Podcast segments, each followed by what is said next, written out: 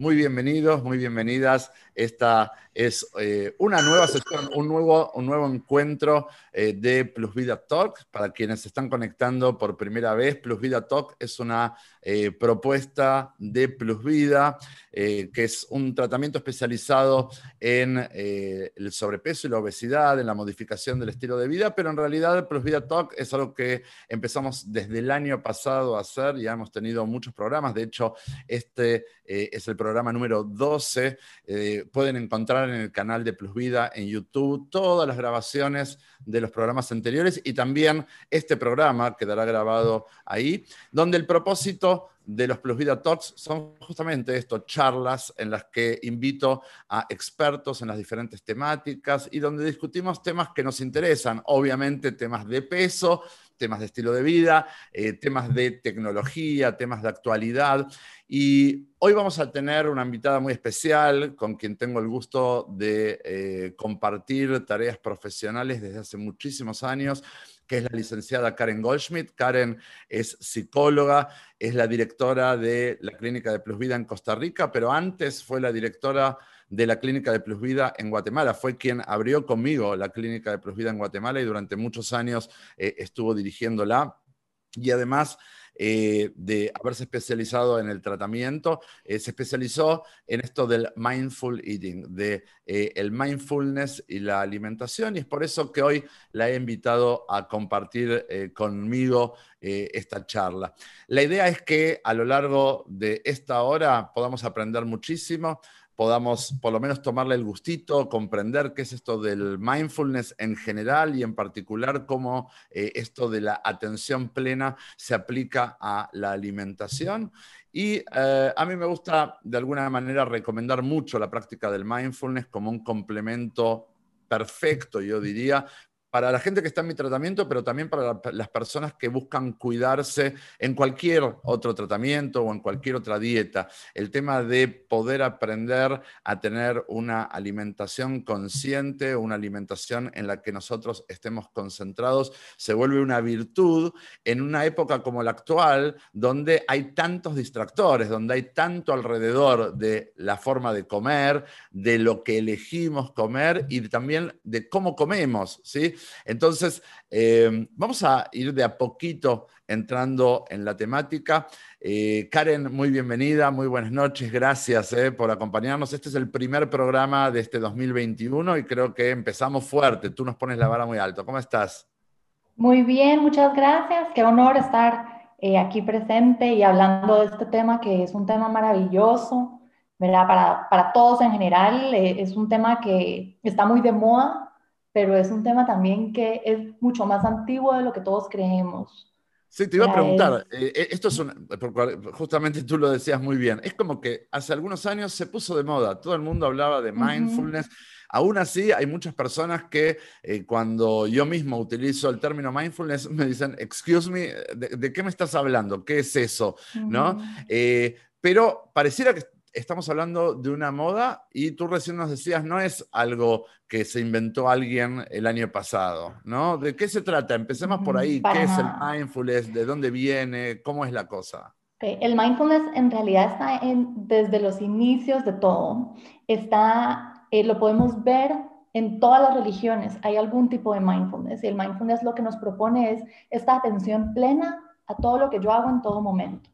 Y si lo vemos es utópicamente muy difícil, ¿verdad? Porque estar conscientes, estar atentos en el presente, ubicados en el presente 24 horas es muy difícil porque no nos han educado así. Nos han educado a vivir en esta sociedad que todo pasa muy rápido, en esa sociedad que, que uno dice, yo soy multitask. Exacto. ¿verdad? Porque hago todo se, toma casi como una virtud, ¿no? Es casi como una virtud. Exacto. Esto, yo puedo hacer muchas cosas a la vez. Eh, y la pregunta es si eso es real, eh, eh, si, se nos enseñaba desde el inicio de la educación humana, digamos, a, hacer de a una cosa por vez y con una completa atención. La pregunta es si es el habernos vuelto multitasking se volvió una ventaja o en realidad una desventaja, ¿no? O, hay un precio que estamos pagando por eso. Claro, y nos damos cuenta con ejemplos como cuando llego a mi casa en la noche y digo, wow, se me pasó el día y no sé qué hice, no sé cómo llegué a mi casa. Sí, leí un libro y tuve que leerlo tres veces porque no me di cuenta qué fue lo que pasó, porque estaba pensando en esto, porque me llamó alguien, porque vibró mi celular, porque estaba pensando en la tarea que tiene mi hijo. Entonces es muy difícil en, este siglo, en, lo que estamos viviendo también, estando en la casa o encerrados o pensando siempre en, esta pandemia que tenemos, en, enfocarnos realmente en el aquí y en el ahora. Y justo eso es lo que propone mindfulness hay diferentes culturas como la hindú, que es como la más conocida con el mindfulness, con las meditaciones, eh, pero en las religiones como la católica, la cristiana, la judía, el mindfulness está sobre todo en los rezos, en los mantras. Todo esto son tipos de mindfulness que nos jalan a, enfocarnos en el ahorita, en lo que yo estoy haciendo ahorita. Y por eso es que el mindfulness tiene tantas herramientas. No solo es eh, lo que todos creemos que es meditar, que es dejar la mente en blanco, sino que el mindfulness se puede lograr por medio de meditaciones guiadas, se puede eh, lograr por medio de comer, que es lo que vamos a aprender un poquito ahorita, el comer atentos, el comer con todos los sentidos, ¿verdad? Que es lo que vamos a hablar más adelante, pero centrándonos en el mindfulness como tal, es el poder disfrutar centrándonos en el aquí y en el ahora, dejando el pasado que nos consume muchísimo, tanto a nivel emocional como mental, y dejando el futuro también al lado, que nos consume también a nivel personal, a nivel eh, físico, ¿verdad? Eh, nos, nos da muchísima ansiedad, muchísimo estrés, muchísimas preocupaciones. Entonces, dejar todo esto al lado y centrarnos en qué estoy viviendo yo ahorita, con todos mis sentidos. Eh, eh, eh, es difícil, es difícil porque en los, tiempos, actuales, como dijimos, por un lado, culturalmente está bien visto aquel que hace muchas cosas, ¿no? Aquel que es muy eficiente y que logra este, llenarse de responsabilidades y que medianamente logra ciertos éxitos en, todos los niveles en los que se mueva, ¿no es cierto? Entonces, es muy difícil tratar de decir, no, no, ahorita yo voy a pensar solo en esto y me voy a enfocar solo en esto y luego solo en aquello. Digo, es como eh, ir eh, contra la corriente, ¿no es cierto? Eh, pero más allá de la dificultad, y ahora tú nos hablarás de eso, también podemos ver que a las evidencias nos remitimos, ¿no? Cómo vivimos, cómo vivimos los seres humanos hoy, ¿no? Que vivimos con una ansiedad permanente generada por un estrés permanente, que eso nos lleva a, una forma incluso de descuido personal, dormimos poco, comemos mal, nos movemos eh, este, lo menos posible, ¿no? Donde eh, no solamente donde está la cabeza, también es donde está el cuerpo, o sea, las consecuencias las estamos pudiendo ver. Por lo tanto, por eso obviamente se vuelve tan importante el conocer que estas prácticas existen y por supuesto, es recomendable el tema del mindfulness en general, eh, pero a nosotros lo que nos convoca es el tema de la alimentación, ¿no? Tal vez, de hecho, si nosotros podemos aprender la atención plena hacia nuestra alimentación puede ser la forma en que podemos aprender la atención plena hacia otros aspectos de nuestra vida, ¿no? Claro, porque cuando hablamos de eso también eh, hay una parte muy importante que es que se provoca la desconexión con uno mismo, porque como la mente no está en, el ahorita, la mente está en atrás, o sea, en el pasado, la mente está en el futuro, la mente está en lo que yo no puedo controlar, o la mente eh, en lo que yo quiero controlar y no puedo controlar, ¿verdad? Eh, en las fantasías, no se me impide enfocarme en el aquí. Entonces existe una desconexión conmigo. Y por eso también es que el, mindfulness y la alimentación nos puede dar esta ancla.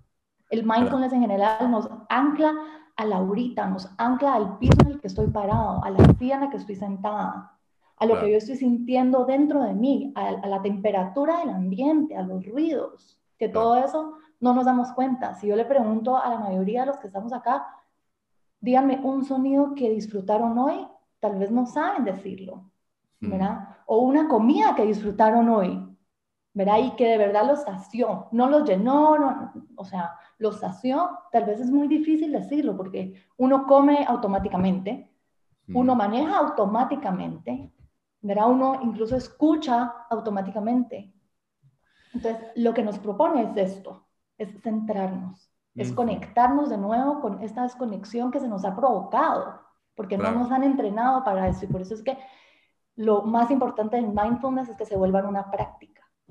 Porque de la noche a la mañana es muy difícil cultivarlo. No, bueno, obviamente lo que hoy vamos a hacer es charlar un poquito acerca de esto, ¿no? ¿Qué es el mindfulness? ¿Qué nos puede agregar? ¿Qué nos puede dar? Eventualmente proponemos alguna, hace algún tiempo, yo contaba eh, este, más temprano una sesión grupal del tratamiento, tuvimos cursos de, alimentación consciente y no descarto que las tengamos en el futuro, pero por el momento vamos a centrarnos en el aquí, en el ahora, hoy, aquí, con la gente que está conectada, ¿no?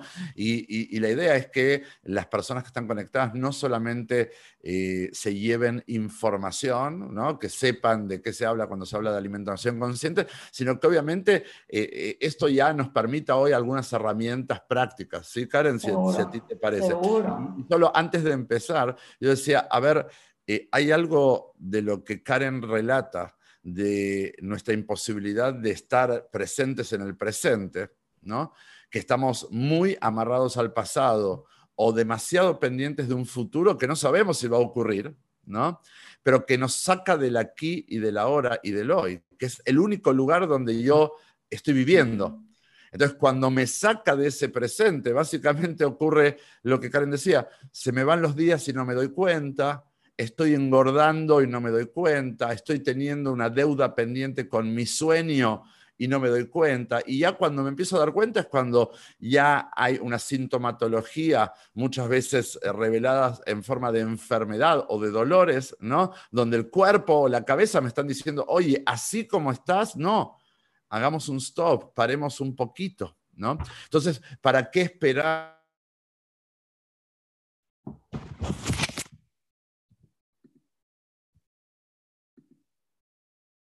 Vamos a aprender es desde aquí, desde ahora, ¿sí? Eh, tener prácticas que sean muy buenas, que sean muy saludables, ¿no es cierto? Entonces, empezamos, Karen. Empecemos. Buenísimo. Bueno, eh, ¿Quieres contar un poco más acerca de entonces mindfulness y alimentación directamente en el tema? Ok, como ya hemos hablado un poquito lo que es el mindfulness, que es básicamente el poder estar conscientes en el aquí y en el ahora, el centrarme en el aquí y en el ahora. Cuando hablamos de comer atentos o mindful eating, lo que queremos decir es poder llegar a comer utilizando los sentidos, porque el comer debería de ser eso, no debería de ser solo como rapidito, rapidito, porque no se registra lo que uno ingiere. Si como rapidito solo por salir del paso y multitasking otra vez, ¿verdad? Entonces, lo que el mindfulness y alimentación o el comer atentos nos, nos permite es justamente eso, el, el comer utilizando todo el ser. ¿Cómo así? Utilizando la mente, utilizando el corazón y utilizando el cuerpo, uniendo estos tres componentes pueden decir, bueno, sí, yo como y, claro, mi cuerpo lo ingiere, mi corazón me dice qué es lo que quiere y la mente me dice, bueno, dale, come un poquito, come un poquito más, ¿verdad? ¿Cómo hago esto de comer atento? El cuerpo lo recibe, el corazón, tenemos que ver si es un hambre emocional, que vamos a hablar un poquito de esto después, ¿verdad? O el hambre del corazón o no, qué es lo que deseo realmente y la mente, ¿qué es lo que me está diciendo? Estas vocecitas que es tan difícil controlar a veces, que es lo que trabajamos mucho en el tratamiento, era todo, todo a nivel cognitivo. Entonces, ¿cómo unimos estas tres partes? Es comiendo con todos los sentidos, porque tenemos que saber que desde que se empieza a producir el alimento que yo voy a ingerir, tiene un proceso, tiene un proceso. Como así, la uva pasa que yo me como, ¿dónde empezó? Por la persona que recolectó la uva que la plantó ni siquiera, ni siquiera recolectó, que la plantó, que la hizo crecer, que la bajó, que le hizo todo el proceso, la empacó. Mira, vemos todo el proceso hasta que llega a mi mesa. Cuando llega a mi mesa, ¿qué voy a hacer? ¿Me lo voy a comer rapidito para salir del paso? Mindful Eating dice que no, que esto no hay que hacerlo. Porque si yo me pongo a pensar de todo el proceso que tuvo esta uva pasa, poniendo un ejemplo que es como el ejemplo que Mindful, mindful Eating eh, sugiere empezar por una uva pasa, ¿verdad? Si yo veo todo el proceso de esta uva pasa que está en mi plato, primero voy a estar agradecido por lo que vino y, y estoy consciente de todo el proceso que llevó esta uva pasa y con todos los alimentos pasa lo mismo. Y cuando lo tengo enfrente, ya estoy conectado con esto. Hmm. Porque ya vi de dónde viene, estoy conectado y voy a seguir el proceso para comerlo. Es como volverlo consciente, ¿no? Es, un poquito, este, este, Digamos, porque esto de la uva pasa podría ser no sé, un pedazo de zanahoria. Digo, el, mindful eating utiliza esto de la uva pasa, pero en realidad eh, es, es, el ejemplo frente a cualquier alimento y uno puede decir, bueno, pero qué tontería, ¿no? O sea, yo antes de comer cualquier cosa me tengo que poner a pensar en el tipo que eh, lo sembró, en el tipo que lo cosechó, en el tipo que lo transportó, en el que lo empacó, en el que lo puso en el súper, en el que, digamos, eh, es como pareciera una tontería, pero en realidad eh, eh, lo que está claro de lo que Karen transmite es que la idea es que eh, todo esto converge hacia un anclaje, hacia que yo esté atento y consciente. voy a dar un ejemplo de las religiones, Karen, a pesar de que eh, todo el tema de mindful eating, que viene originalmente en la forma que lo conocemos aquí en Occidente, viene del budismo, pero no vamos a hablar de espiritualidad detrás de todo eso, porque no viene al caso y somos mucha gente que, que conocemos y que se conecta y todo, y no vamos a hablar de religión, pero la mayoría de las religiones tiene esto de bendecir la comida. ¿no es cierto? En esto de bendecir la comida, básicamente lo que estamos diciendo, esto que yo bendigo es algo que Dios puso delante mío, ¿no es cierto? Eh, para las personas que son observantes de las religiones, sé que en el universo de gente que está en Plus Vida hay de todo, hay también ateos, pero, pero lo que digo es, la función de todo eso es que hay un reconocimiento ¿está bien? De dónde viene, cuál es la fuente de ese alimento, pero que nos sirve para estar conscientes de él, para no darlo por sentado, ¿no? Para no darlo por sentado. Que a fin de el, eh, comer consciente, lo que genera es ese anclaje. ¿Sí? Por eso decía, no importa ni de qué religión eres, ni tampoco si vas a pensar en el eh, productor agropecuario que sembró en el campo, sino que todo el objetivo para el mindful eating es que tenga un anclaje y vuelva consciente mi proceso de comer, ¿no? Eso es correcto, ¿no? Claro, y básicamente es, es hacer un alto, que el mindfulness nos permite hacer este alto, el parar, el parar con todo esto que está pasando alrededor mío y decir, ok, voy a comer ahorita, alto. ¿Qué es lo que voy a hacer?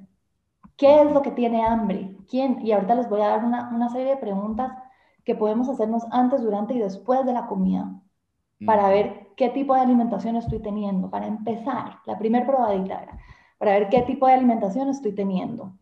Eh, pero sí, es básicamente esto, es hacer este alto, es agradecer. La gratitud eh, también es una de las emociones con más frecuencia vibratoria que hay. Entonces también al agradecer, yo sano, yo irradio energía, yo empiezo a producir energía y el mindfulness se centra también muchísimo en energía.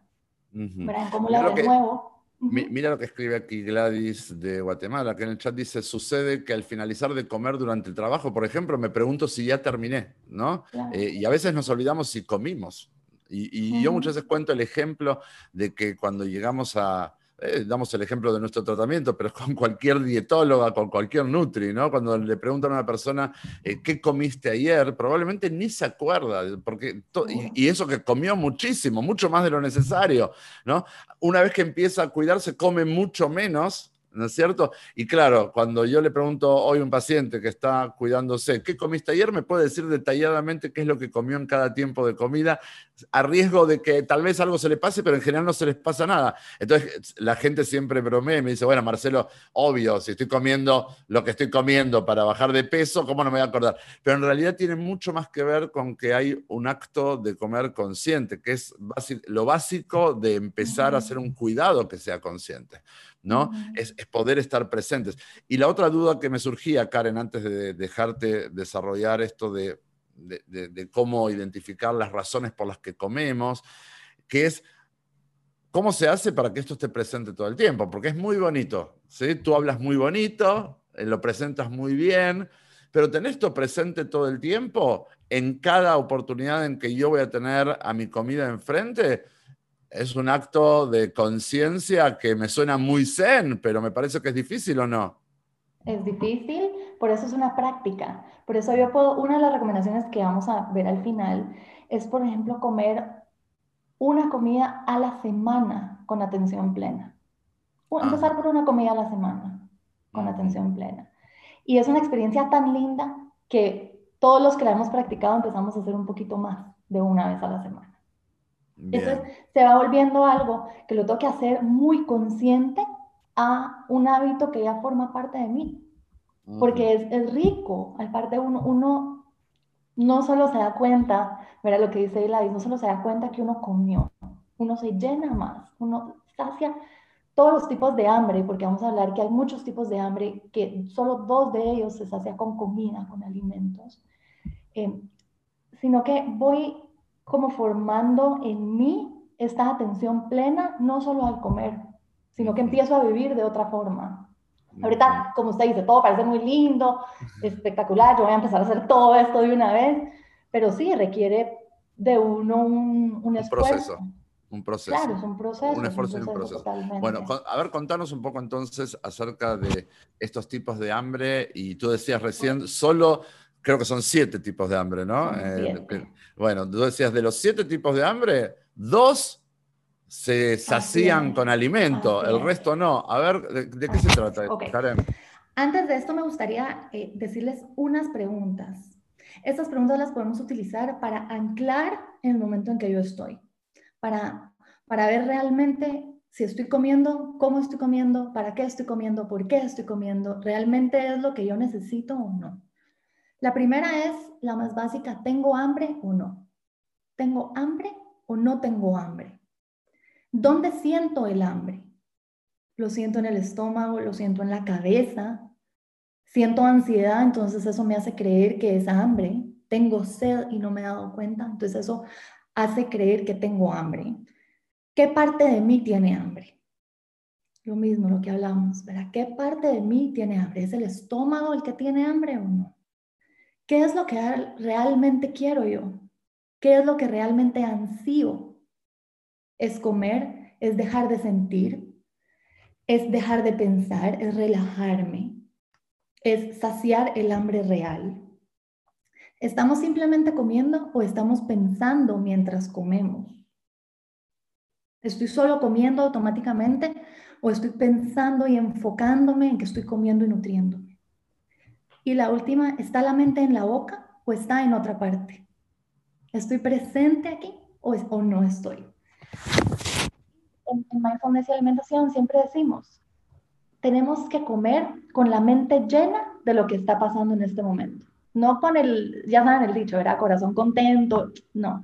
En mindfulness y alimentación decimos mente llena, comemos con la mente llena de lo que está pasando en este momento. Pero, eso, eso, pero eso no vendría a justificar, por ejemplo, eh, cuando uno está nervioso o está ansioso o está estresado, mi cabeza, mi mente está llena de eso.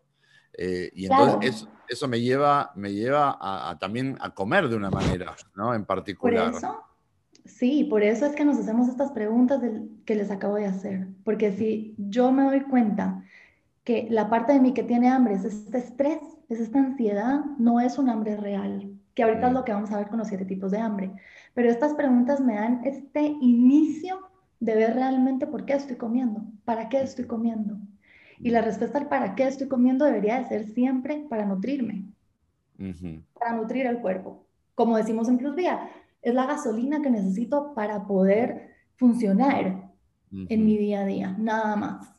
Y, si, fuera la respuesta, quiero comer, necesito, la, típica situación, necesito algo dulce, eh, este, o, necesito tal o cual cosa de manera caprichosa, esa no es una respuesta que yo debería de aceptar de mí mismo, digamos.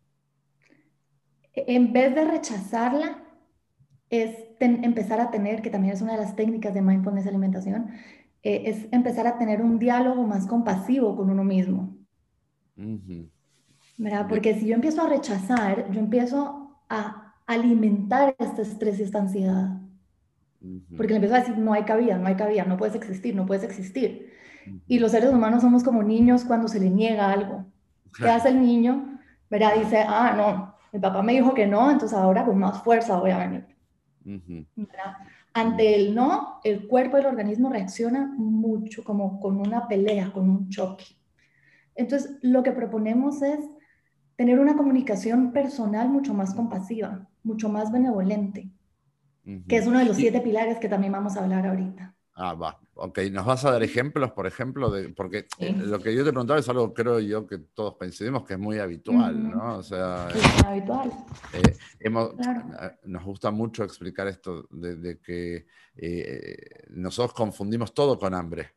¿No? Eh, y, en, realidad aprendemos que bueno, hay una función primaria del hambre, que es la alimentación del cuerpo, esa gasolina para la maquinaria de mi físico, para que yo pueda realizar actividades.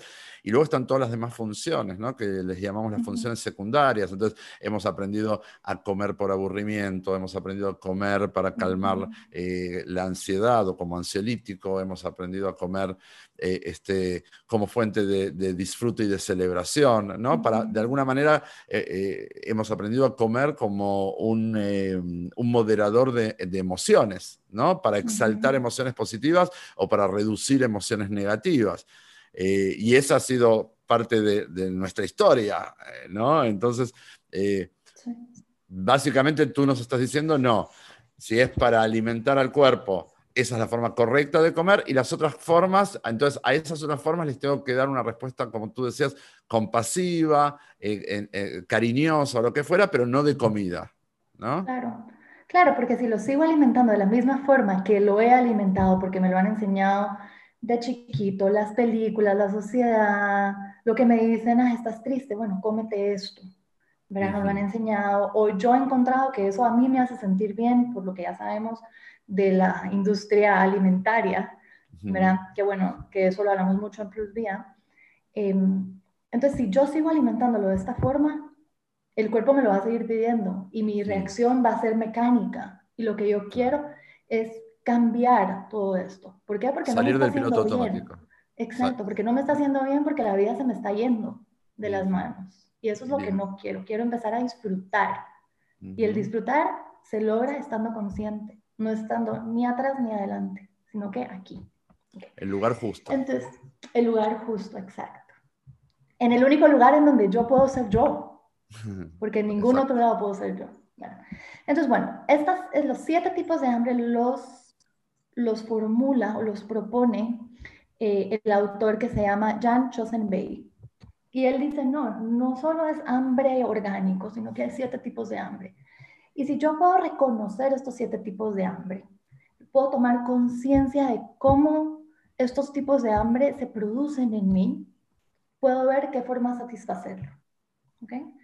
En Plusvía a veces mandamos un cuadrito, pero bueno, esta oportunidad es genial para, para desarrollarlo como un poquito más. Si hay preguntas también o ejemplos, que buenísimo, todo es bienvenido. Igual vamos a empezar em, diciendo el tipo de hambre, ¿ok? Y dando unos ejemplos de cada tipo de hambre para que así se pueda entender mejor. Y la idea es cuando yo tenga hambre o crea que tengo hambre, entonces hacer un alto, que es lo que Mindfulness nos dice, para y piensa, ¿qué tipo de hambre es este? ¿Qué tipo de hambre? ¿Ok? El primer tipo de hambre es el hambre visual. ¿Cómo así que hay un hambre visual? Porque recuérdense que mindfulness es todos los sentidos. De todos los sentidos forman parte de lo que yo estoy viviendo. Entonces, el tipo de hambre visual se da por, por ejemplo, yo voy caminando o yo estoy en Facebook o en, en alguna red social y veo una receta. La veo. Y, uy, qué raro, pero ahora tengo hambre. Y tengo hambre de justo lo que vi. ¿verdad? Entonces, este tipo de hambre que me da por lo que yo veo, por los colores que yo veo, las formas, las texturas, la disposición, cómo está presentado, entonces, para tomar conciencia es esto. Uy, sí, yo hoy vi esto y justo se me disparó el hambre. Entonces sabemos que es un hambre visual. ¿Y cómo, cómo puedo hacer para satisfacerlo? Es cambiar de estímulo visual. Ver la belleza en algo más. Por ejemplo, si a mí me encantan las flores, entonces si yo sé que el tipo de hambre que tengo en este momento es visual, entonces yo tal vez voy a hacer una caminata para ver, para cambiar el estímulo visual y ver flores, que es lo que a mí me llena, que es lo que a mí me gusta, buscar la belleza de lo que yo sé que a mí me, me hace entrar en armonía, me hace entrar otra vez en esta conexión conmigo mismo. ¿Ok? ¿Se entendió? Sí, sí, se entendió perfecto. Lo, lo, que sí, por supuesto, yo estoy aquí jugando un poco al abogado del diablo, Karen. ¿sí? Está bien, está bien, perfecto. Pero, bueno, yo quiero ser la gente hoy, ¿no? Eh, perfecto. No, pero entonces ahí es donde vemos que, ¿qué tengo más alrededor mío? ¿Tengo más flores o tengo más publicidad en todos lados? Donde, donde volteo hay, hay, un cartel, hay, hay una valla, eh, eh, hay, hay, una publicidad en mi teléfono, en mi red social, hay eh, en la calle, hay en la prensa, hay en la televisión. Entonces, digo, no nos olvidemos que vivimos en un mundo donde estoy bombardeado de estímulos visuales con fotos súper deliciosas que uno casi se quiere meter adentro de la publicidad, ¿no? Y el volver esto que Karen está hablando, volverlo algo consciente y volverlo una práctica, eh, es, una clave, es una clave en todo esto de lo que llamamos poder poner distancia, ¿no es cierto? Eh, que es eh, poder cambiar el foco de atención. Karen, algo que aprendemos de la atención, ¿no? Es que ahí donde está tu atención, estás tú. Entonces, si tú te das cuenta que tú estás adentro de la hamburguesa, ¿no? O estás adentro del pastel porque lo estás viendo, entonces lo que justamente hace falta es cambiar el foco de atención.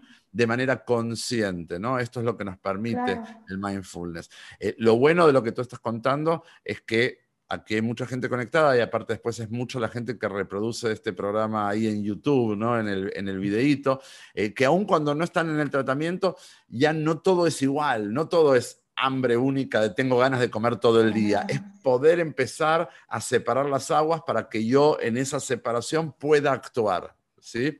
Vamos con el siguiente tipo de hambre. El siguiente tipo de hambre es el hambre olfativo. Y este hambre creo que todos lo hemos hecho incluso consciente. Por ejemplo, pasamos enfrente de una panadería.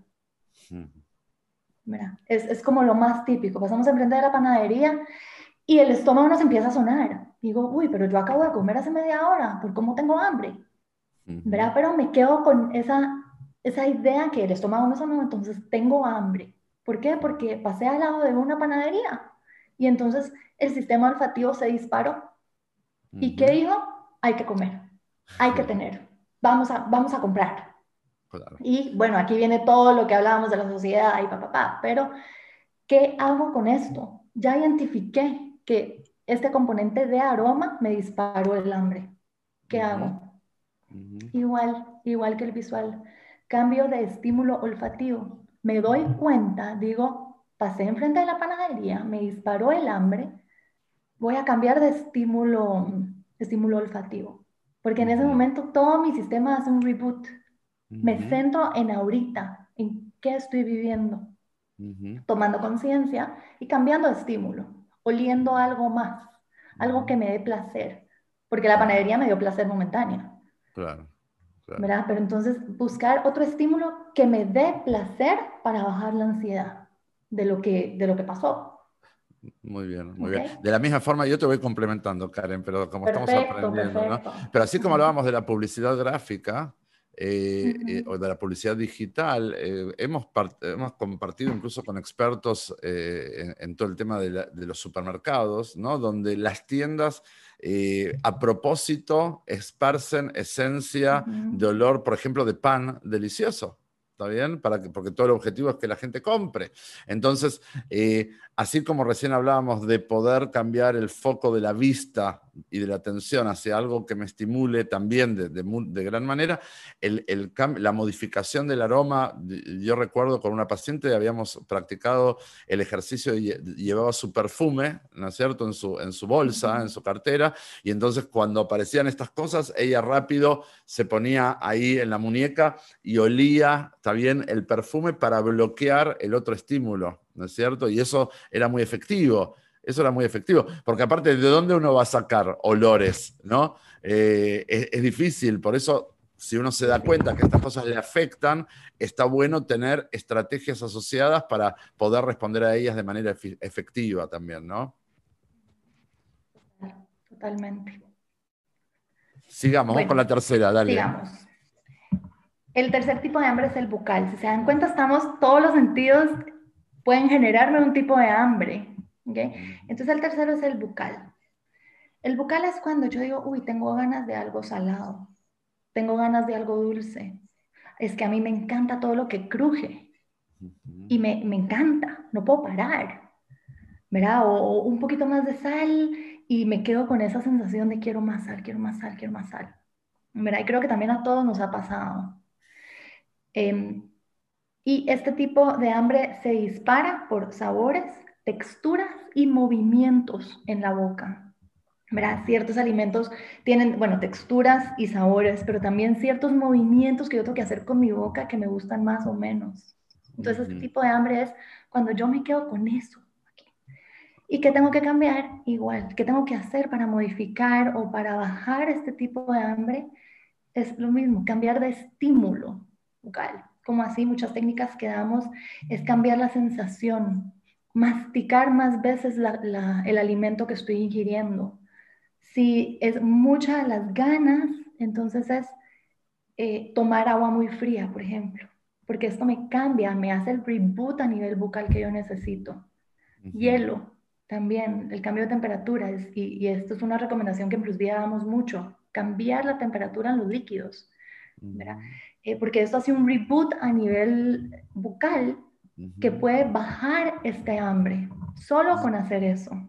Entonces ahí nos damos cuenta que no es hambre, sino que, uy, tenía, tenía hambre bucal, solo quería algo, quería sentir que estoy masticando algo, quería sentir eso que me gusta, escuchar cuando como, por ejemplo.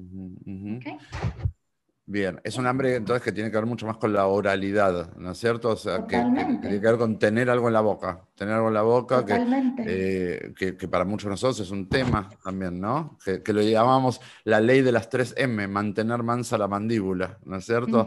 Eh, ¿Cómo se logra mantener mansa la mandíbula? Bueno, con algunas de esas técnicas, eh, pero bueno, es muy interesante, ¿no? que nos pasa mucho, mucho quienes tenemos un problema con la comida eh, que pareciera ser que todo tiempo tiene que haber algo que estamos masticando, que estamos saboreando, que estamos eh, eh, este, tomando, algo tiene que estar ahí, ¿no? Ahí tiene que ver mucho con la oralidad y creo que es uno de los hambres más difíciles de calmar. Total, total, porque también como decimos, hay que comer para vivir. Mi gasolina es el alimento, pero ¿qué pasa si esto me está haciendo daño? Si el alimento me está haciendo daño, ¿qué pasa si yo tengo que seguir comiendo? Que es mucho también de lo que, que usted nos ha enseñado en, en, las pláticas y lo que reforzamos muchísimo con nuestros pacientes. Pero yo al poder identificar esto otra vez, hago el alto que necesito y solo por identificarlo, la ansiedad baja muchísimo. Claro. La ansiedad baja porque lo hago consciente y, podemos hacer el salto de, empezar a, comer para vivir y, a dejar de vivir para comer, ¿no? exactamente. es, el gran salto sustancial en todo ese proceso. Exactamente, exactamente. Bueno, nos faltan cuatro tipos de hambre. Vamos, vamos. Eh, el siguiente tipo de hambre es el mental. El mental. Puede ser. A mí me dijeron que esta dieta es fantástica, entonces yo la tengo que hacer yo la tengo que hacer, pero entonces la hago a medias, entonces no me sirve, pero entonces las dietas no sirven. Entonces empiezo a generar una cantidad de cosas en la mente que, ¿qué pasa? Me da hambre. Y digo, quiero comer, quiero comer, porque hay una moda dietética que se me mete en la mente y no la puedo sacar hasta que la rompo. Entonces empiezo a comer. Otra forma de este tipo de hambre que, que actúa o que, que se prende en mí es cuando empiezan a surgir los deberías, que también hablamos mucho en el tratamiento de esto. Uy, yo, yo no debería comer esto, no debería, no, no, quítenmelo enfrente, no, no, debe, no debo, no debo, no debo, no debo, no debo. Ese tipo de hambre se llama el mental. Em, no debo, entonces, con un, cuando se me presenta un debería, es como el no. ¿verdad? Cuando se me presenta un debería, la reacción es caer, caer Al revés. Es generar hambre, es subir la ansiedad. Entonces, y los absolutos también, ¿verdad? Yo no como nada de esto, me lo prohíbo. No, no, no, no, no. Entonces generó tanto estrés, tanta ansiedad, que ¿qué paro haciendo? Uf, necesito aliviarlo con todo y me genera hambre, porque el estrés y la ansiedad se puede manifestar en el cuerpo como hambre. Porque muchas veces lo sentimos en el estómago, las maripositas de nervios, muchas veces lo sentimos como que si fuera hambre. Claro. Eh, ahí, es donde eh, tal vez, Karen, para complementarte en esto de los, eh, primero de el, el, exceso de análisis, ¿no es cierto? Cuando empezamos a pensar en dieta, dieta, dieta, incluso personas que no están a dieta, ¿no? Pero dicen, yo necesitaría, es como que están unidos estos dos tipos de hambre, ¿no? Es como necesitaría cuidarme. Entonces, la dieta es tan restrictiva que aparece algo muy común que conocemos incluso en, en, nuestro tratamiento y en toda dieta, que es antes de empezar la nueva dieta, genera una despedida, por ejemplo, ¿no? Porque ya me da tanta ansiedad que durante tanto tiempo yo no voy a comer ciertos alimentos, que entonces ahí es donde claramente podemos ver ese hambre, ¿está bien? Generado por el eh, dieta, dieta, dieta, y por eso es que nosotros dialécticamente ni siquiera le llamamos el tratamiento dieta. Eh, y por otro lado, esto de los debería, que eso se puede ver presente incluso dentro de los tratamientos, ¿no? Que es este hambre mental que tú decías, que es ¿Cómo se resuelve estos debería? Y bueno, es cuando eh, salto de los debería a los yo elijo, ¿no es cierto? el, debería es algo que alguien me impone y a mí no me queda de otra. En cambio, cuando es un yo elijo, es algo mucho más amable conmigo mismo, es menos violento, no es algo impuesto, ni siquiera es algo autoimpuesto, es algo que yo estoy escogiendo desde un lugar muy sano y entonces lo vaciamos de ese tipo de ansiedad o de ese hambre mental, como Karen eh, describía. Muy bien, dale. Y, sobre todo es calmar la mente. Y muchas veces cuando estamos en este tipo de hambre no respiramos, porque es tanto el, el gira, gira, gira, gira, gira, que se nos olvida hasta respirar. Entonces lo que se propone es respirar. Decir, ok, voy a respirar y voy a empezar a calmar cada, cada pensamiento que tengo de esto. Calmar la mente, ¿Cómo? Inicialmente respirando. Hay muchísimas técnicas, pero inicialmente respiro. Digo ya. Con una voz compasiva sobre todo, ¿verdad? Eh, bueno, el siguiente es del corazón y este creo que es uno de los que más se ha explotado en la industria, ¿verdad? El corazón o el melancólico se le llama este tipo de hambre, que es cuando como con, por tristeza, por soledad, por alegría, porque me recuerda a alguien porque esta, yo en esta fecha siempre comía esto. Y entonces solo se me antoja esto y no puede ser que yo no vaya a comer en esta fecha esto. Y hasta que no por nostalgia, porque me lo cocinaba mi abuelita, lo cocinaba mi mamá, ¿no? exacto, eh, exacto. O cómo voy a decir que no, cómo le voy a decir que no si me lo hicieron a mí especialmente. Entonces empieza a jugar todo este hambre alrededor de los sentimientos, de las emociones, del corazón, tal cual. Entonces empiezo a comer para calmar esos estados de ánimo. ¿Y cómo lo puedo satisfacer de otra forma? Con conexión, con intimidad, con, con amor, con cariño, con, con acercarme a la persona o a la situación sin la comida. ¿Cómo así? ¿Qué es lo que esto significa para mí? Comía esto en esta fecha. ¿Qué es lo que significa realmente para mí? Mm más allá de la comida, más allá del plato, ¿qué viene por debajo de esto? Y así, aunque no lo crean, yo voy a disfrutar mucho más eso que no comí, pero viví, que lo que comí y no viví. Porque solo me lo comí, no sé si se, si se entiende.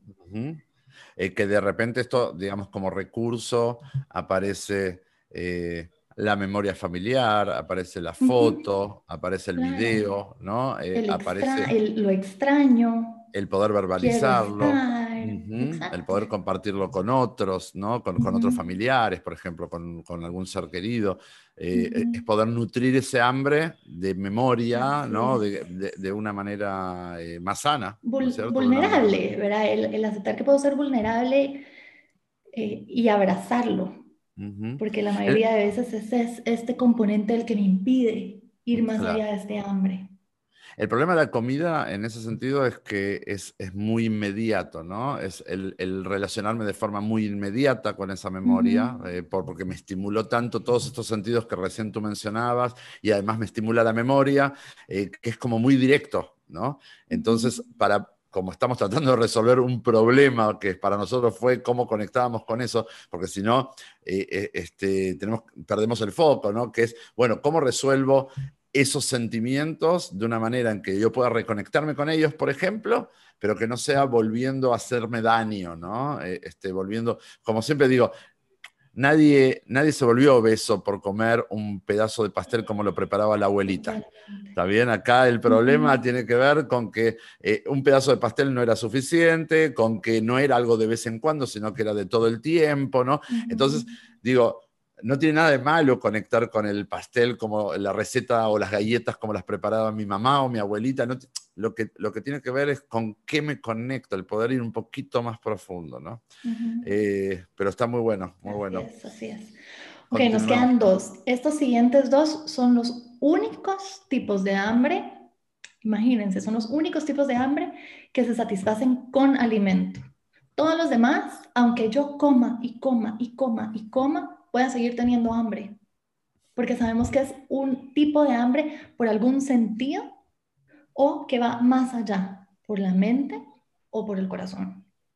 Entonces, que, que se les grabe esto.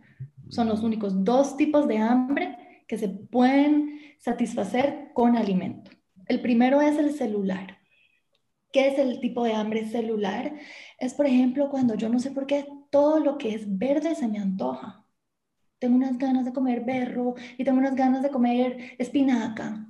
Y cuando me doy cuenta, yo tengo un déficit de hierro a nivel orgánico. Por eso es celular, porque las células, el organismo me está pidiendo esto que le falta. ¿Okay? Es un poquito eh, delicado, porque yo puedo decir, uy, esto es lo que me hace falta, de plano que yo necesito azúcar. Entonces hay que tener cuidado. O necesito eh, chocolate. mi, cuerpo pero en realidad, ¿qué es lo que...? A ver, explícanos un poco más cómo, es esto. O sea, tú dices básicamente que existe como una inteligencia del cuerpo que me da un mensaje, que me da indicios de que si hay cierto tipo de alimentos que me está atrayendo es porque tal vez hay un déficit de ese nutriente en mi organismo, ¿es correcto? así es, tal cual. Es esto, es esto. Y claro, ¿cómo me puedo hacer orar? Es haciendo exámenes, pero no, no quiero que todos se vayan al laboratorio a hacerse exámenes cada vez que tienen un tipo de hambre que pueden decir, uy, esto tal vez es celular, ¿verdad? Pero eh, es, es, observar, es decir, wow, qué raro que se me está antojando todo lo verde, que qué raro que se me está antojando este tipo de frutas. O qué raro que mi organismo me pide, eh, no sé, o cuando me despierto, mi organismo me dice, necesito azúcar porque no puedo arrancar. No me puedo levantar de la cama, necesito azúcar. O el café, ¿no? En ese momento, claro. bueno, pero eso también viene con una... Claro, no, pero la pregunta es, Karen, eh, eh, ¿cuánto de esto tiene que ver con hábitos, ¿no? Que es la típica situación. ¿Cuánto, ¿Cuánto de esto tiene que ver con hábitos y cuánto tiene que ver con hay un déficit que el cuerpo me lo está manifestando y cómo los diferencio a esta altura de la vida? Depende también el tipo de o del tipo de hambre que me dé, porque yo sé que, por ejemplo, el café es adictivo. El café, si yo empiezo poco a poco a reducirlo, el cuerpo va a parar de pedírmelo, porque es un tema de cafeína, es un tema de adicción tal cual. Pero si se me antojan, yo no puedo pararme de la cama. No puedo, porque necesito azúcar y me como un poquito de azúcar y, uy, ya me siento mejor, ya me puedo levantar.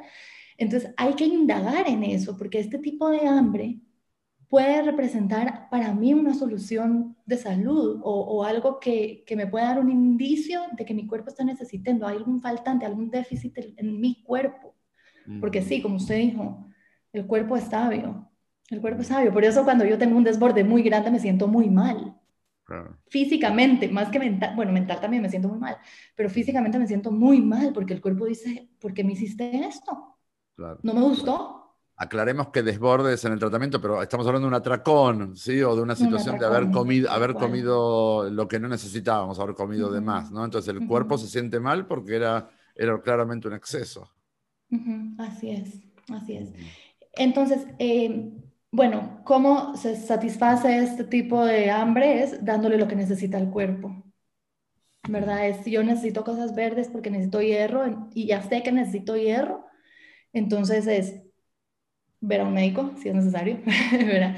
Pero eh, satisfacerlo, es decir, voy a comer entonces en mis tiempos de comida todos los alimentos que tienen hierro, altos en hierro, pero ya es consciente ya no es, entonces en todos mis tiempos de comida voy a comer azúcar, porque hoy en la mañana mi cuerpo necesito. Entonces durante todo el día voy a necesitarlo. Esto es un tipo de hambre em, que se me fue de las manos, digamos. ¿Ok? O que, probablemente, perdón, o que probablemente esté denunciando de que si mi cuerpo necesita esas cosas es porque no se las estoy dando de otra manera, ¿no? También. Entonces, eh, tal vez o hay un déficit porque no estoy teniendo una buena alimentación, o hay un déficit porque estoy comiendo mm, eh, eh, alimentos que no tienen los nutrientes que realmente necesito. Entonces el azúcar es el que da el shock que me levanta o el café es el shock que me levanta. ¿no? Entonces, digo, tal vez de los hambres está bueno identificarlo, pero creo que sí hace falta una mano profesional que nos ayude a ver de qué, de qué se puede tratar. ¿verdad? Por eso es que al hacerlo consciente, el cuerpo habla, tal cual como dice Erika.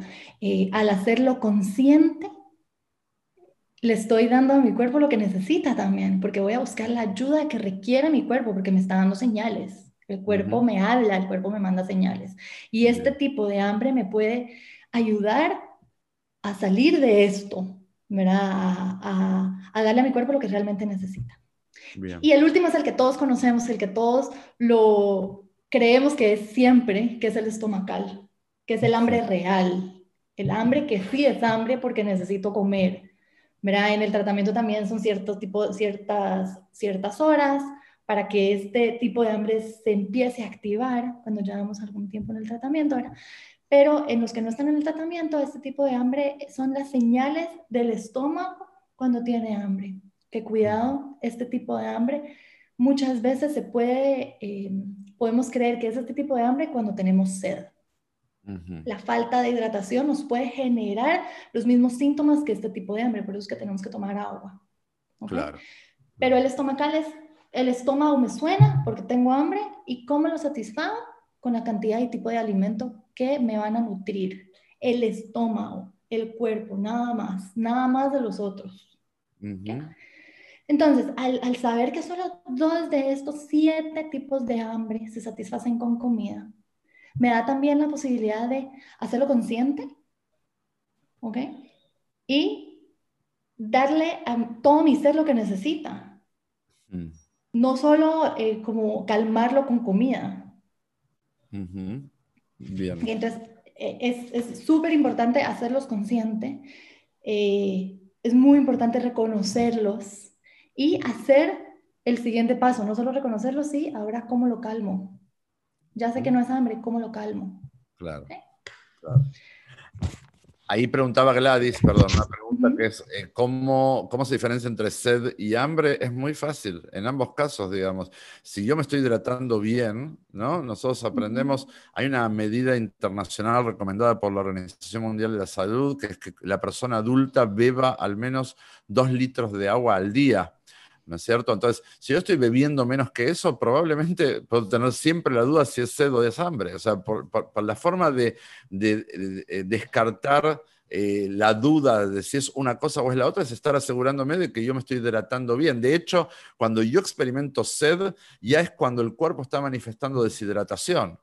Entonces, eh, esto es muy importante, lo que Karen, eh, digamos, lo, decía y algo que enseñamos con mucha fuerza también desde el tratamiento y cualquier médico nos lo va a decir, es cuando yo llego a una situación donde estoy experimentando sed, es cuando el cuerpo ya está rogando por hidratación.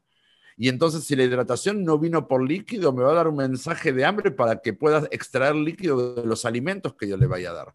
¿Está bien? Pero la forma de, No es necesario que yo pueda diferenciar si es entre sed o es hambre. Primero tengo que asegurarme de que estoy bien hidratado. ¿Está bien? Y si estoy bien hidratado, entonces voy a poder darme cuenta si realmente es hambre o si, si no es desde el estómago el hambre, entonces son las muchas otras razones que Karen nombraba, que hay también maneras de diferenciarlo, ¿no? Que no vamos a tocarlo hoy, Karen, pero tal vez podría, te voy a invitar a otra sesión, que es diferenciar la entre el hambre del estómago y el hambre de la cabeza, ¿no? El hambre del estómago puede esperar, puede tomar buenas decisiones, eh, el hambre de la cabeza es caprichoso, es con esto y solo con esto, es impulsivo, eh, tiene que ser ahorita, ¿no? Entonces, eh, ahí es donde podemos darnos cuenta entre un tipo de hambre u otro tipo de hambre, pero entre sed y hambre es muy fácil. Cuando yo estoy hidratándome bien, no experimento sed, salvo que yo esté eh, en un lugar donde hay mucho calor y la sensación de que tengo resequedad en la boca y quiero tomar algo, eh, pero no es una cuestión de que estoy deshidratado, ¿no? esto es para, para, la aclaración de la pregunta que se hacía. Perdón, Karen, la interrupción. continuemos. Está perfecto. Bueno, ahora que ya sabemos que hay más tipos de hambre que el estomacal, que todos creemos que siempre es, ¿verdad? ¿Qué hago con todo esto ya que lo, ya que lo pude satisfacer? ¿okay? Eh, el mindfulness propone seis principios para cultivar el mindfulness propio mientras comemos. ¿Ok? Mientras yo como, ¿qué puedo hacer para estar más consciente? Porque es, como Marcelo dijo al principio, es muy, muy difícil el comer estando consciente sin saber realmente qué es estar consciente cuando como. ¿Ok?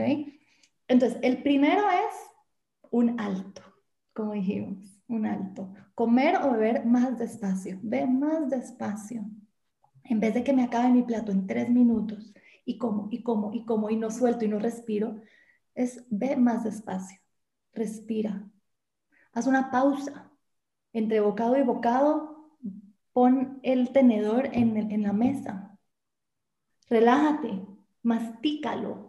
Se dice que em, es necesario o es bueno para el cuerpo y la salud masticar cada bocado 30 veces, de 25 a 30 veces. No solo porque le quitamos un montón de trabajo al cuerpo, al organismo, al metabolismo, sino que le doy también tiempo a que lo que estoy comiendo se registre en todo mi cuerpo. Que la mente sepa que estoy comiendo, que le mande señales al cuerpo, al estómago, para que diga, ahí viene la comida. ¿Verdad?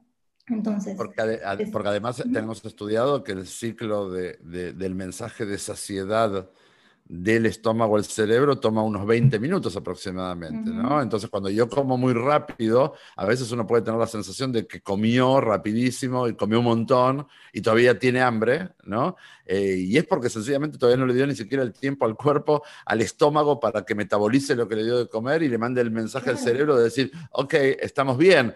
Entonces, parte de lo que, lo que mindfulness y lo que eh, Karen nos explica de masticar muchas veces la comida, uno es porque entonces yo le quito trabajo a mi intestino, ¿no es cierto?, para metabolizar todos los alimentos cuando llegan bien masticaditos, ¿sí? Y lo segundo es porque le voy dando tiempo también a que el proceso interno de mi organismo, simbólicamente yo digo, es como que el estómago le avise al cerebro hasta ahí arriba, estamos bien, no hace falta más, ¿no? Para que le demos ese tiempo. Y, eh, digamos, la diferencia entre comer pausada y tranquilamente y comer con voracidad, ¿no? Em, y uno se da cuenta que aparte comiendo de esa forma, uno come mucho menos, ¿no es cierto?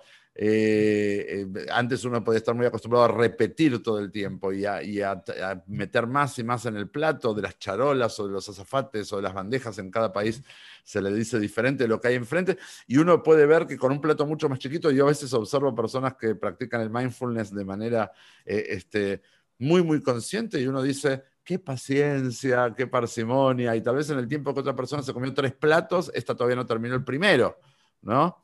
Eh, es, toda una, es toda una forma. Sí, sobre todo si estoy acostumbrada a comer muy rápido. El comer más lento, no muy lento, pero el comer más lento puede ser desesperante, puede generar mucha ansiedad y mucho estrés.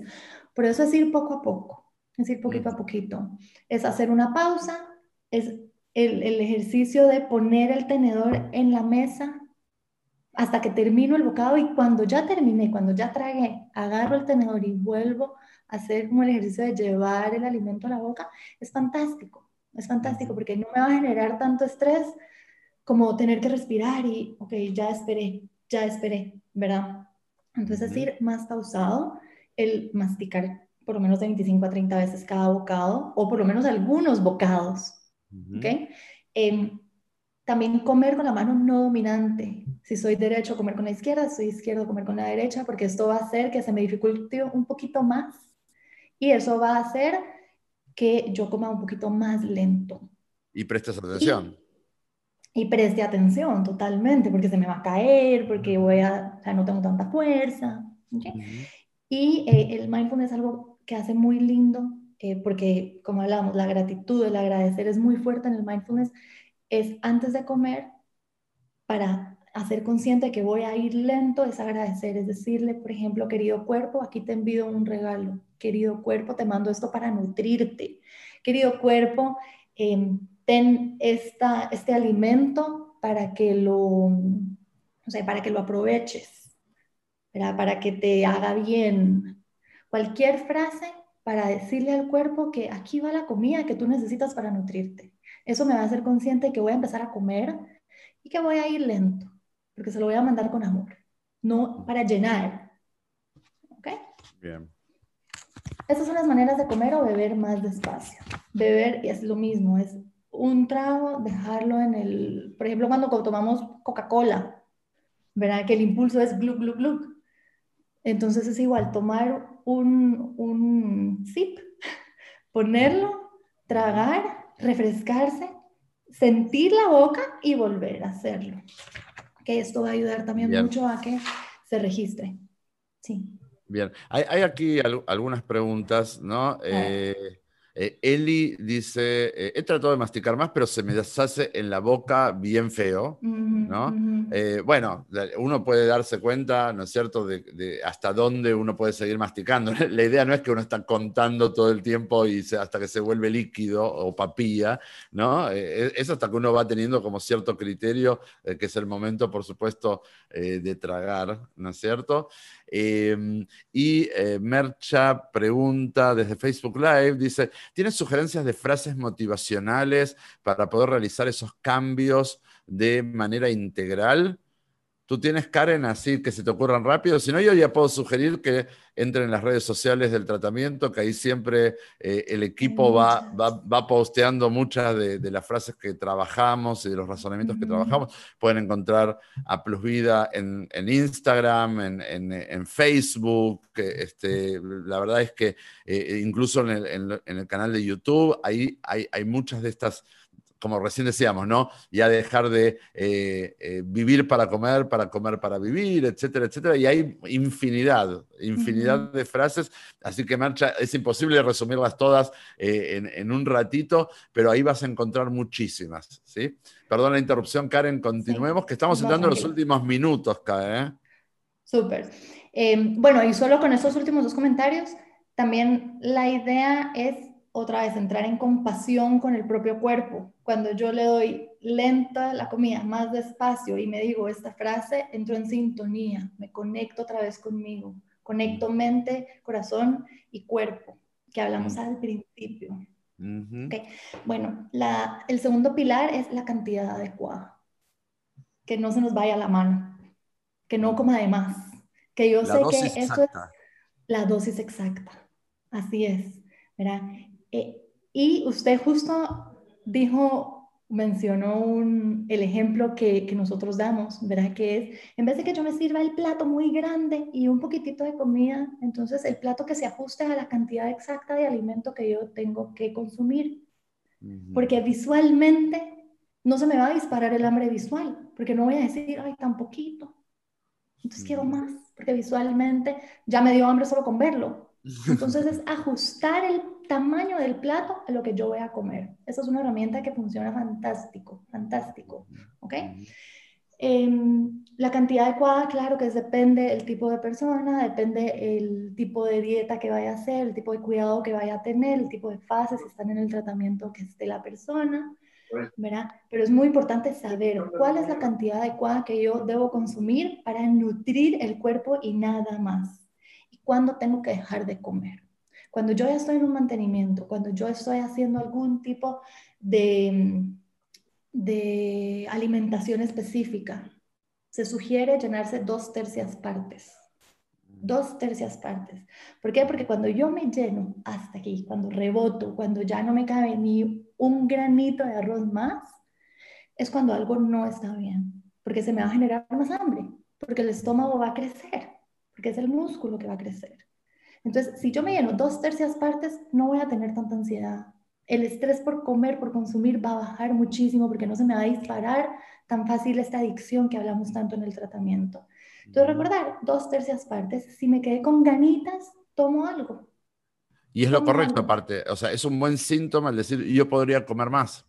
¿no? Y el, el, dejar de comer en el momento en que uno dice yo podría comer más, es justamente ese, e, e, es el momento exacto donde uno eh, puede estar listo para darse cuenta eh, que, comió bien, ¿no? Eh, y aparte esto viene también con el cambio del paradigma de nuestra cabeza, ¿no es cierto? Nosotros comíamos para llenarnos, ¿no? Parte de la fórmula engordante fue esta, la típica este, frase de cuando íbamos a la, a la Nutri y le decíamos, es que no me llena. Dice, no, la comida no está para llenarte, no está para llenar ni tu estómago, ni para llenar tu vida, ni para llenar tus, este, tus aspiraciones. La comida está para nutrirte. la pregunta es, ¿te nutre o no te nutre? No si te llena o no te llena. Es parte ya desde la básica, eh, este, mm, desde el básico desvío que hemos tenido en nuestra propia educación, ¿no? Eh, y entonces, como Karen dice, eh, acá no buscamos llenar, lo que buscamos es satisfacer. Y si está dos tercios o 75% de nuestra capacidad ya satisfecha, ese es el momento de entender que es, ya estamos satisfechos, ya estamos bien. Eso es suficiente, ¿no? Por eso es importante saber qué es la cantidad y el tipo de comida adecuado. ¿verdad? Es, nutrir de la forma adecuada. ¿Ok? El, comer consciente, perdón, eh, eh, el resultado del comer eh, consciente o el comer enfocado o atento, entonces básicamente nunca puede terminar en que yo me sienta pesado, ¿no? No. Y si sientes, hay que evaluar qué pasó. Porque tal vez mm. en el sentirme pesado es algo no me está cayendo bien. Y cada vez que mm. como esto, yo me lleno de una forma, no es normal. Entonces me puede también empezar a dar indicios de que hay algo que yo estoy metiendo externo, un alimento que no lo está digiriendo bien el cuerpo, que no es para mí. Muchos de nuestros pacientes han dicho, este alimento no es para mí. Cuando se dan cuenta cómo los hace sentir, cuando lo vuelven a probar o cuando lo consumen. Entonces también nos permite tomar este tipo de decisiones. Mm, bien, bien. Bueno, el siguiente es la ecuación energética. La ecuación energética suena muy elaborada, pero es muy simple. Es, yo consumo la energía y saco la energía. ¿Se entiende? La energía que yo consumo, que yo ingiero, yo la tengo que sacar. Esto tiene que ir claro, yo no puedo saberlo ¿verdad? Entonces, una nutricionista, un nutriólogo me puede decir cuál es esta ecuación energética que yo necesito. Porque si no vamos a decir, no, yo me comí 1200 calorías, yo tengo que ir al gimnasio y quemar 1200 calorías, ¿verdad? Esto no es así. Es que necesita mi cuerpo para estar bien y el resto tengo que sacar esta energía de alguna forma. Por eso es que recomendamos mucho hacer ejercicio, caminatas, ver bien cuánto estoy consumiendo para que esta ecuación energética se pueda dar. Y así yo pueda comer lo que necesito y no más. Muy bien. Suena muy, muy no, no, no. Es la, parte tal vez más común y a la que más estamos acostumbrados de lo que es el balance calórico famoso, donde eh, para que yo pueda bajar de peso necesito un balance calórico negativo, ¿no? Entonces como menos de lo que mi cuerpo gasta y esa es una de las formas que adelgazo, ¿no? Eh, o el balance calórico positivo, que es cuando engordo, ¿no es cierto? Como más de lo que mi cuerpo gasta. Entonces, pero básicamente entiendo que desde el mindfulness... Eh, tiene esta noción también desde un lugar más equilibrado, ¿no es cierto? Que es estar seguro de que mi cuerpo reciba lo que necesita de acuerdo a los objetivos que tiene planteados. Eh, obviamente nosotros que estamos aquí conectados estamos en general preocupados por el tema de nuestro peso y entonces durante cierta cantidad de tiempo esa ecuación energética tiene que ser una ecuación energética negativa, ¿no? Que es le doy menos por la boca de lo que eh, habitualmente le daba y gasto energéticamente más con mi movimiento, mi actividad física, etcétera, más, y eso me permite bajar el peso, pero el objetivo es que haya un balance, ¿no? Que haya un balance energético, que lo que Claro, porque en, el momento en que no está este balance, me empiezo a sentir mal, empiezo a dañar la salud, para arriba o para abajo. Por eso es que esta ecuación tiene que ser o llevada por alguien que sepa, un nutriólogo, una nutricionista, ¿verdad? O investigar muy bien o saber, ¿verdad? Que, que uno tiene que tener este balance para cumplir los objetivos que uno desea. La siguiente es sustitución consciente. Sustitución consciente quiere decir, si, por ejemplo, yo sé que a esta hora a mí me da un pico de ansiedad, en vez de comerme lo que habitúo comerme, que no me ha llevado a nada bueno, entonces yo voy a comer como recomendamos en el tratamiento gelatina. Si yo me muero por un helado, me muero por un helado, ¿cuál es la sustitución consciente? Ok, comete un helado, hazte uno en tu casa, haz Clyde y, y, te comes un heladito de Clyde, pero hazte un raspado, una granizada de alguna fruta, ¿verdad? Entonces ir haciendo estas sustituciones conscientes para bajar la ansiedad que yo siento y para no empezar a, tener un atracón, como estábamos acostumbrados cuando me decían, no puedo, no puedo, no puedo, no puedo, no puedo. Claro. Okay. Hay que tener mucho cuidado también porque la mente es tan hábil que me hace estos jueguitos y yo digo, es una sustitución consciente, todo bien. Claro. Y me Ojo con la manipulación. ¿no? Ojo con la manipulación, porque ese siempre, eh, eh, así es como es el principio del fin de todas las dietas, ¿no? es cuando empiezo, empiezo de a poquito, bueno, entonces es esto o esto.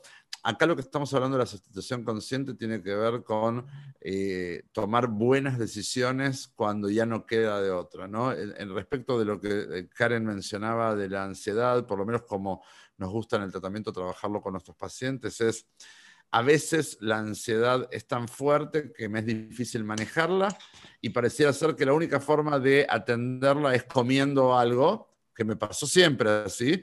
Entonces, bueno, al menos si ya es así, entonces voy a elegir que sea algo que no me haga daño. Pero la idea es que con eh, nuestros propios aprendizajes, los aprendizajes que propone el tratamiento o cualquier otro tratamiento o el mindfulness, es que yo deje de experimentar ansiedad, que yo sea una máquina de ansiedad todo el tiempo, que deje de, manifestar y de vivir con ansiedad todo el tiempo y con esa intensidad eh, que es inmanejable. Entonces, el, poder empezar a crecer en ese sentido es poder dejar de tener episodios de ansiedad tan intensos que puedan reproducir eh, una, eh, valga la redundancia, una intensidad menos eh, difícil de manejar y que no sea responder esa ansiedad comiendo, ¿no? Ahora, cuando ya no queda de otra, como decimos, hay veces que hay cosas que nos pasan y me muero y tengo que comer algo porque si no no me calmo, bueno, ahí sí tomar una buena decisión, pero la idea no es que yo haga eso a la primera, porque entonces una vez más mi problema de adicción con la comida me va a llevar a otra vez manipular las cosas, justificar una y otra vez esas sustituciones como sustituciones, sustituciones conscientes y me llevan una y otra vez a al precipicio, que ya sabemos que siempre termina mal, ¿no? Esto, esto para, hay que tener cuidado. hay, que estar, hay que estar atentos, conscientes y, y, saber que las trampas existen, entonces hay, hay que tenerlo con mucho cuidado, esta sustitución consciente. El siguiente es ojos que no ven, mente que no siente. Ojos que no ven, mente que no siente. Lo que yo no veo no se me va a reforzar. No me va a dar hambre si yo no no me va a dar hambre visual si yo no veo el alimento, por ejemplo. Verá lo que decimos. Si se le dispara un antojo, levántate de la mesa. Otro tip para, para hacer ojos que no ven, mente que no siente, es servirme mi plato e ir a la mesa a comer. No tener el buffet enfrente. Mm. ¿Okay? Porque lo que no reforzamos pierde la fuerza. Correcto.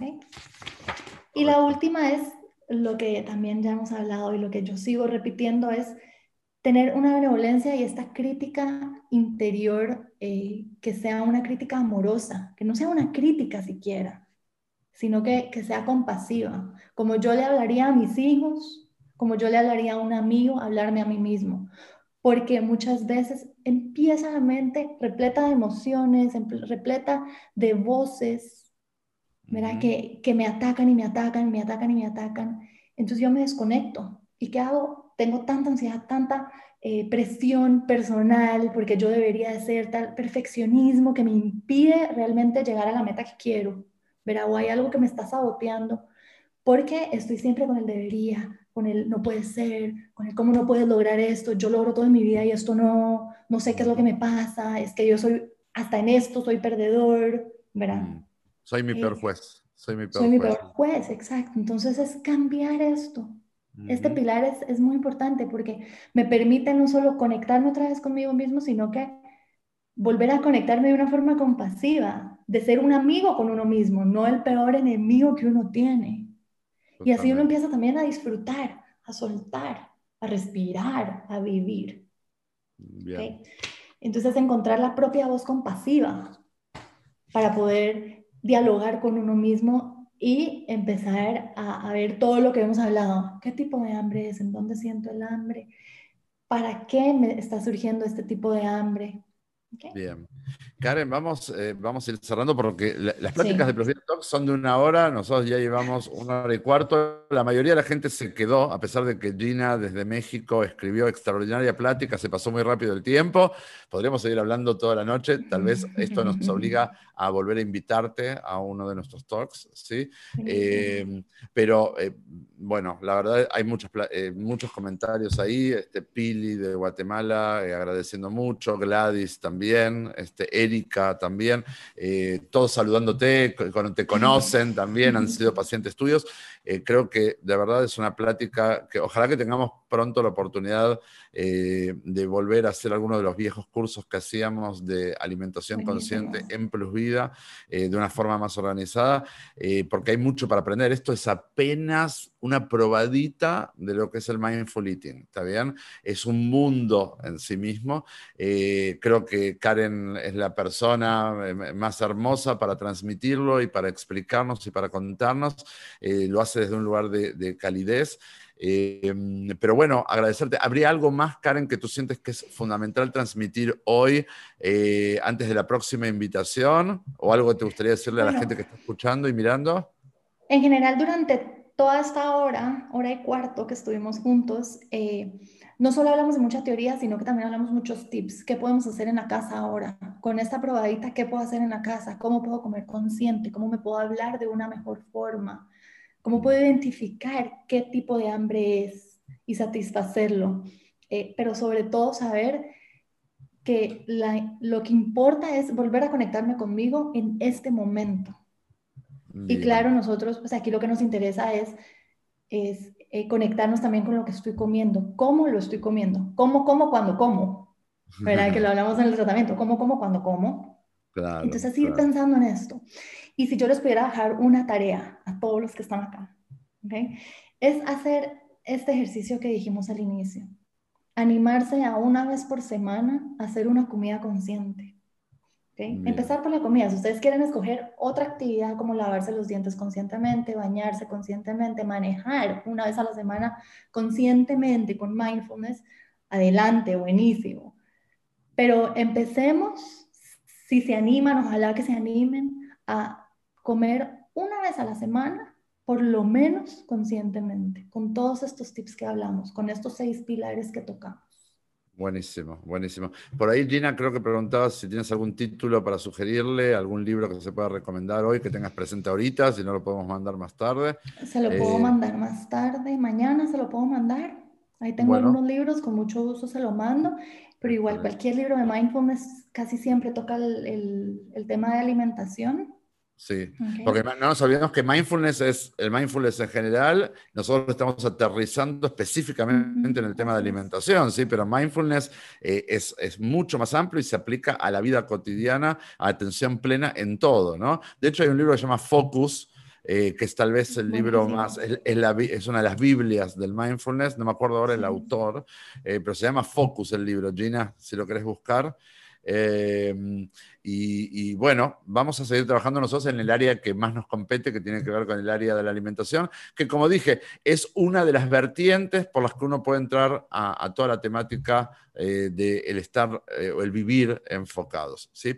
Karen, muchísimas gracias, muchas, muchas gracias. gracias. Un gusto haber vuelto a compartir eh, la cámara y el micrófono contigo. Vamos a tenerte pronto nuevamente.